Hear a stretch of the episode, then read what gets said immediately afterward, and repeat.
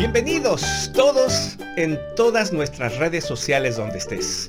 En tu dispositivo, en tu televisión, donde quiera, bienvenidos a nuestro programa. En México es el Día Nacional de los Abuelos. Así que desde nuestro programa les mandamos un cariñoso abrazo a todos los abuelitos en nuestro país México. No en todos los países se celebra en agosto el Día de los Abuelos, el Día de, la, persona mayor, el Día del Ancianito, no. Es cierto, en otros países, en una gran mayoría, se celebra en julio, 26 de julio. En países como España, Paraguay, Perú, Argentina, Guatemala, Honduras, es el 26 de julio.